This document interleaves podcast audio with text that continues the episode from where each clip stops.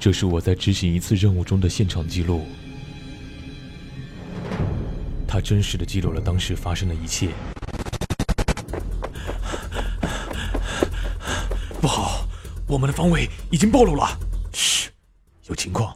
十点钟方向，他们过来了。首长，对方的科技水平太高了，我们压制不住啊！快通知喜马拉雅 FM，请求支援，给我呼叫元气少女情报局。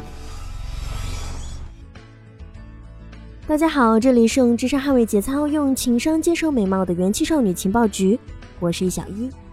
近几年，我们经常听到一个词叫做“共享经济”。随便打开一个搜索引擎，对于它的解释相对官方，一般是指以获得一定报酬为主要目的，基于陌生人且存在物品使用权暂时转移的一种新的经济模式。这么听好像是有些陌生了。那我们换几个词，同样是共享，咱们后面改几个字，比如共享单车、共享雨伞、共享篮球，诸如此类，那就好理解了。那么本期我们就来聊一聊这共享经济究竟给我们带来了什么。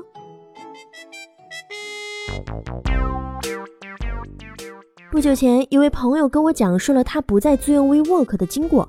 WeWork 是一家提供办公场所的企业，最近的统计显示，它的办公网络已经扩展到了全球五十九个城市。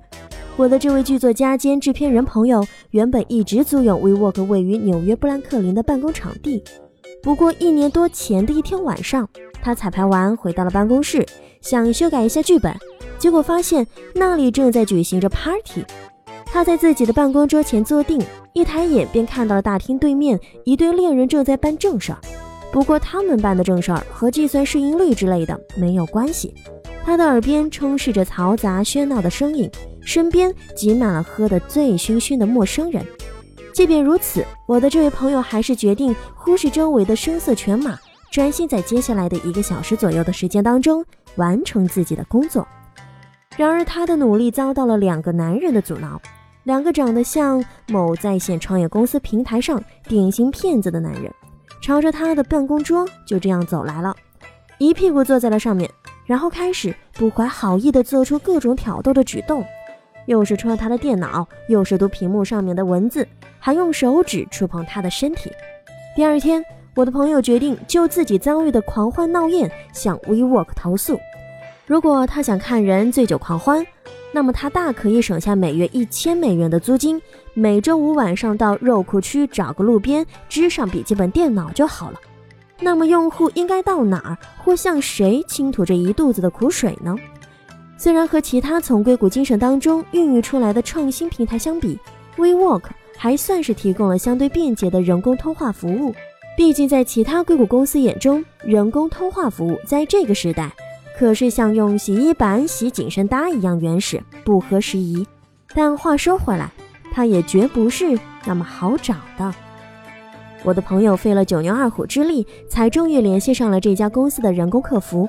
这位客服先是热情地跟他打了招呼，Hi，Hello，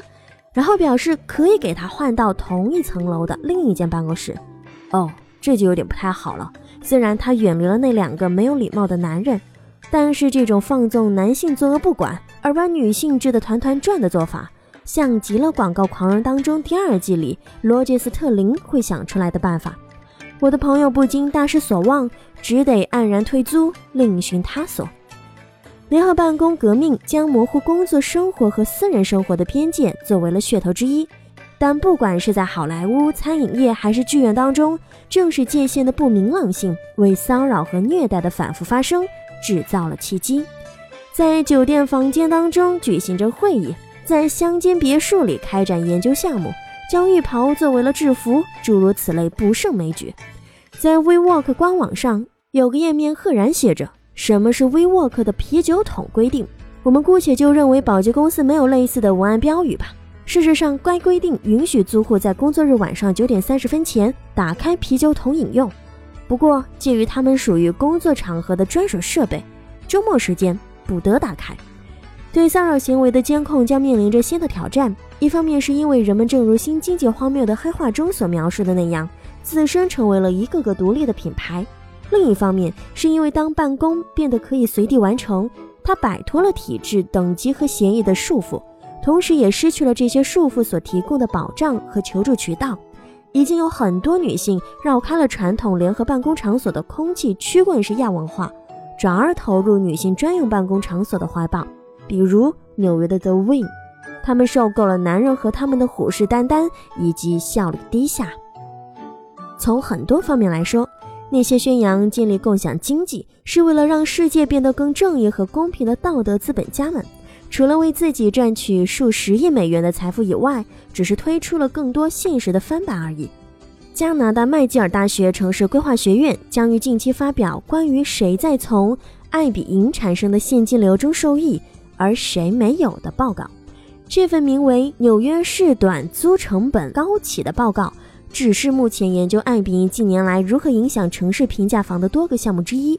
该报告审视了2014年9月至2017年8月的相关数据，得出了纽约市爱彼迎房东收入分布严重不均的主要结论。根据该报告，去年收入前百分之十的房东获得了全部收入的百分之四十八，约合3.18亿美元。而后百分之八十的房东只获得了百分之三十二的收入，约合二点零九亿美元。